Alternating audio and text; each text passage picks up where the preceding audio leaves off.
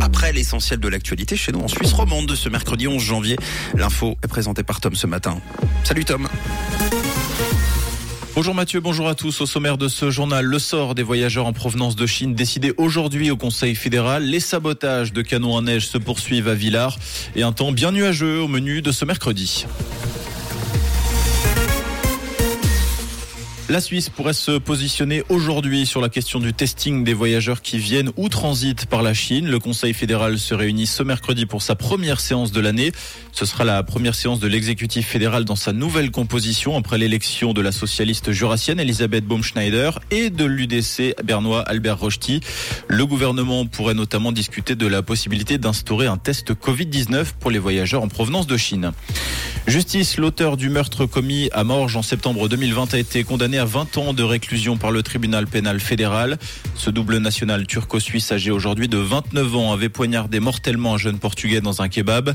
L'accusé a été reconnu coupable d'assassinat, lésion corporelle, tentative d'incendie et d'explosion de menaces, de propagande en faveur du groupe État islamique et infraction à la loi sur les stupéfiants.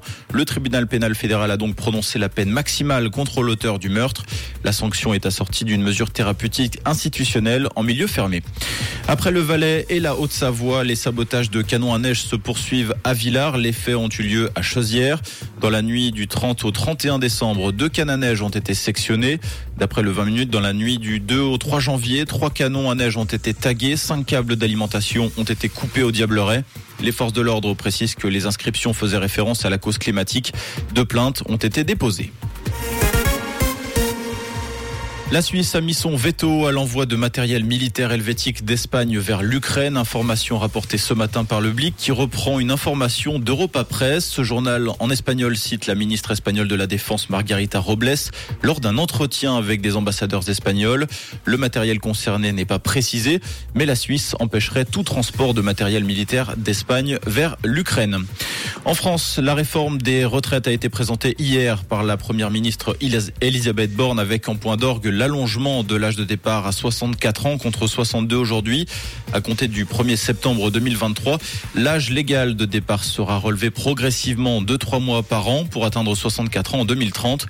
À la fin du quinquennat d'Emmanuel Macron en 2027, le départ en retraite en sera à 63 ans et 3 mois. De l'autre côté de l'Atlantique, c'est cette nuit que le monde du cinéma est récompensé lors de la célèbre cérémonie des Golden Globes. L'acteur irlandais Colin Farrell a remporté le Golden Globe du meilleur acteur dans une comédie pour son rôle dans Banshees Inisherin.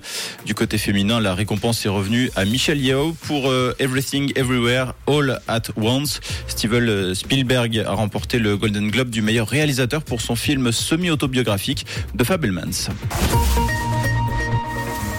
Et pour ce matin, le ciel s'annonce nuageux accompagné de quelques éclaircies. On compte à peine 1 degré à et à Fuy et 4 degrés à Épalinges et à Brétigny-sur-Moran avec des passages pluvieux qui seront plus fréquents au cours de la journée. Un très bon mercredi à l'écoute de Rouge. C'était la météo, c'est Rouge.